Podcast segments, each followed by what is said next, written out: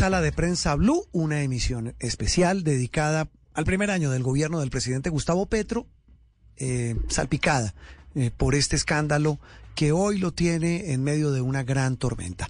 Jaime Alberto Cabal es el presidente de la Federación Nacional de Comerciantes, otro vocero del sector empresarial colombiano que nos atiende en este espacio. Doctor Cabal, como siempre, un gusto saludarlo, feliz domingo y pues eh, queríamos su opinión, su impresión sobre este primer año de gobierno y, repito, en medio de este episodio tan doloroso, tan confuso y tan lamentable. Feliz mañana, buenos días. Bueno, muy buenos días, feliz mañana para todos ustedes en Blue Radio, igualmente para todos los oyentes. Sí, eh, como muy bien eh, está la introducción, un año que se cumple salpicado de uno de los mayores escándalos que ha habido en la historia política del país, lamentablemente que deja pues no solamente al gobierno nacional, sino al país entero muy mal parado frente a la comunidad internacional y que pues lamentamos profundamente que esta situación la estemos viviendo todos los colombianos. Sí, doctor Cabal, le quería preguntar, ustedes desde su gremio, ¿creen que este escándalo afecta la, legitimidad del gobierno de cara a lo que viene también con recomponer las relaciones con los comerciantes, con reactivar la economía en el país? ¿Cree que esto también afecta puntualmente el relacionamiento con ustedes en temas de legitimidad? Pues digamos que la legitimidad se afecta en el momento de que haya eh, un fallo de la justicia, un juicio y un concepto. Digamos que en este momento hay una presunción que se supone que tiene pruebas y, y, lo que sí está afectado desde ahora eh, y, desde, que empezó este escándalo es la gobernabilidad. Digamos que la legitimidad será en, el momento en que la justicia diga si efectivamente hubo ingreso de dineros ilícitos a la campaña del presidente Petro, pero la gobernabilidad sí se afecta porque desde luego el, el gobierno pierde de alguna manera capacidad de interlocución eh, frente al Congreso, frente a los gremios, frente a los sectores eh, de la vida nacional, frente a las altas cortas, los organismos de control es decir, frente a la institucionalidad del país. Esa gobernabilidad, desde luego, sí está afectada y, de alguna manera pues le quita eh, autoridad moral por lo menos al gobierno de, tramitar las iniciativas y reformas que se proponen. Mm. Mire, doctor eh, Cabal, hablamos con el doctor Jaime Alberto Cabal, presidente de FENALCO. Me decía o nos decía un empresario hace algunos días sobre este episodio y sobre el devenir del país, sobre la situación del país. Sí, el tema es que el país se tiene que seguir moviendo. Los problemas hay que solucionarlos, la seguridad, el empleo, las vías, eh, las emergencias producto del invierno, en la costa producto de la sequía. Es decir, hay un país que se sigue moviendo y a ese es el que hay que hay que mirar cómo se soluciona. La pregunta en contexto sobre ese sobre este punto, doctor Cabal, es mañana el presidente Petro va a estar en el puente de Boyacá, eh, salvo que ocurra algo extraordinario que no lo permita. Ahí va a dar un discurso de su primer año de gobierno, distinto al que ya dio en el Congreso el 20 de julio. Eh, usted como dirigente gremial, ¿qué espera de ese discurso, de ese pronunciamiento del presidente en medio de todo este panorama?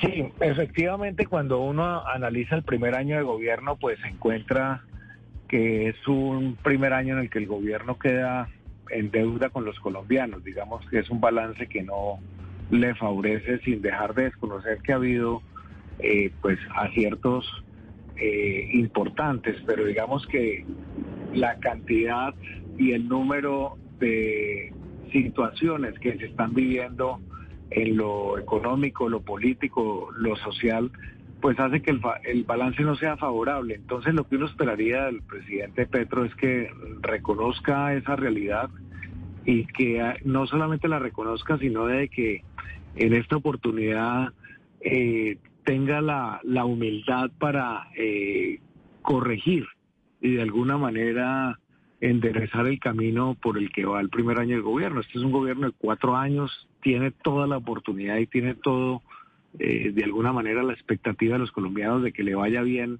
en lo que resta de su mandato, pero tiene que corregir el camino. Es que eh, lo que ha pasado en este primer año, donde ha habido eh, 12 cambios en los ministerios, 9 cambios en los viceministerios, dos secretarios privados. Entonces lo que uno esperaría del presidente Petro es que reconozca esa realidad y que ah, no solamente la reconozca, sino de que en esta oportunidad eh, tenga la, la, humildad para eh, corregir y de alguna manera enderezar el camino por el que va el primer año del gobierno. Este es un gobierno de cuatro años, tiene toda la oportunidad y tiene todo, eh, de alguna manera, la expectativa de los colombianos de que le vaya bien en lo que resta de su mandato, pero tiene que corregir el camino. Es que eh, lo que ha pasado en este primer año, donde ha habido eh, 12 cambios en los ministerios, 9 cambios en los viceministerios, dos secretarios privados, no ha habido un gobierno estable, no ha habido un, no ha habido un trabajo de equipo, un norte claro, es un gobierno totalmente descoordinado, que uno esperaría que corrijan sin, sin, sin soberbia eh, esas equivocaciones que han tenido en el primer año y que de alguna manera convoque a una unidad nacional, convoque a, a una digamos, a escuchar todos los sectores, a hacer unos acuerdos mínimos de unas reformas que hay que hacer, pero que no sean unas reformas caprichosas ni sesgadas ideológicamente como las que quiere sacar. Es decir, yo creo que tienen la oportunidad de enderezar el camino y ojalá este momento tan difícil por el que está pasando el gobierno del propio presidente eh, sea un, un factor para recapacitar y de alguna manera para reconocer los errores y para seguir adelante. Mm. Doctor Cabal, estaba recordando, pues los que tenemos un poquito más de edad, incluso en esta mesa, eh, recordábamos lo siguiente, hace casi 30 años eh, ocurrió el escándalo del proceso 8000, la entrada de plata de la mafia, del cartel de Cali, a la campaña presidencial de Ernesto Samper. Para muchos es odiosa esta comparación, dicen que no se puede hacer. Pero quiero su opinión sobre lo siguiente. En esa época, el Consejo Gremial Nacional, en el que, del que usted hace parte hoy, en su momento se convirtió en un actor clave de la política nacional, como muchos otros sectores. Incluso de frente pidió la salida del gobierno, del presidente, en el peor momento de la crisis, del escándalo del proceso 8000. En su concepto, ¿qué diferencia hay con ese consejo gremial de hoy, con los gremios de hoy? Pues, Juan Roberto, usted me hace una pregunta que, pues, obviamente eh, me hace retornar a esa época porque precisamente eh, estando en otro gremio en ese momento yo formaba parte del Consejo Gremial Nacional y era el vicepresidente. El presidente en esa época era el doctor Sadas Recuerdo perfectamente el episodio cuando fuimos a Palacio a, plantearle la situación. Eh, digamos que eh, esa, esa situación de, del proceso 8000 es muy similar a la situación que estamos viviendo en el día de hoy. Es una situación que, digamos, tiene un agravante hoy sobre esa, esa época y es que la acusación no la hace la oposición, la, la acusación la hace un miembro del gobierno y un miembro de la familia del presidente como es el hijo Nicolás Petro.